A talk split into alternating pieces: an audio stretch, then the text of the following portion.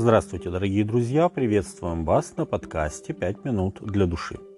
Еще одна притча Христа, представленная в трех Евангелиях, призвана помочь нам понять реалии Божьего мира и его принципы. «Царство небесное, — заявил Иисус, — подобно зерну горчичному, которое человек взял и посеял на поле своем, которое хотя меньше всех семян, но когда вырастает, бывает больше всех злаков и становится деревом, так что прилетают птицы небесные и укрываются в ветвях его». Евангелие от Матфея, 13 глава, 31 и 32 текст. Вполне вероятно, что Иисус применил для примера достаточно распространенное на юге растение, известное как черная горчица. Несмотря на то, что это растение однолетнее, за сезон оно может вырасти до размеров небольшого дерева, семенами которого любят лакомиться птицы. По сути, Иисус просто обратил внимание своих слушателей на чудо, происходящее с крохотным размером около 1 мм семенем, попадающим в благоприятную почву. Слабое в начале, с каждым днем оно растет и становится сильнее. Главным чаянием иудеев времен Иисуса было пришествие такого Мессии, который установит свое царство на земле, изгонит римлян, избавит Иудею от всех врагов и устроит рай на земле. Многим это представлялось возможным только при насильственной смене власти. Посему кандидат в цари нового царства должен обладать большой силой. Чудеса Иисуса не всегда приводили людей к вере в Бога. Порой они оказывали противоположный эффект, вызывая у людей уверенность, что человек, способный усмирить бурю, накормить голодных и даже воскресить мертвого, сможет с легкостью обеспечить им долгожданный государственный суверенитет. Естественно, что в какой-то момент они всерьез захотели провозгласить Иисуса царем. Евангелие от Иоанна, 6 глава, 15 текст.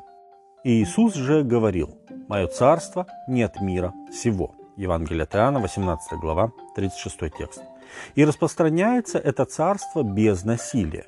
Вначале, когда Иисуса окружали лишь дюжина учеников, мало кто верил, что сейчас зарождается движение, которое в следующие тысячелетия будет расти и шириться и переживет даже, казалось бы, несокрушимую Римскую империю.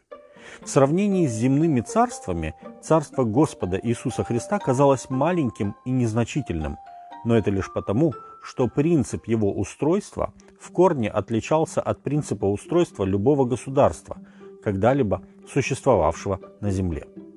С незапамятных времен существует следующее понимание. Царство, государство или страна – это прежде всего земля, то есть территория, на которой осуществляется государственная власть. И все, кто живет на этой территории, призваны подчиняться законам этой страны. Но Царство Божие – выбивается из этой парадигмы. Иисус сказал, «Царство Божие внутри вас». Евангелие от Луки, 17 глава, 21 текст. Другими словами, Царство Божье не зависит от территории. Оно состоит из людей, чьим сердцем завладел Господь. Закон Христов для них теперь государственный закон, вне зависимости от страны, где они живут. И до тех пор, пока Христос живет в сердцах своих подданных, Царство Божье будет живо на земле. Таким образом, у христианина два гражданства – небесное и земное. Когда Иисус говорил эту притчу, его окружали лишь несколько галилейских рыбаков, которые должны были стать посланниками нового царства.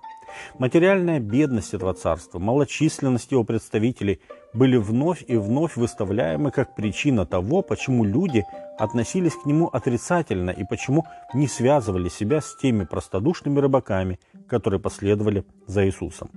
Но горчичное зерно должно было расти и распространять свои ветви по всему миру. Когда же земные царства, чья слава наполняла тогда сердца людей, погибали, царство Христа оставалось.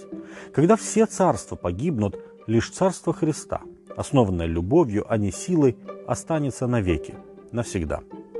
С вами были «Пять минут для души» и пастор Александр Гломоздинов. thank you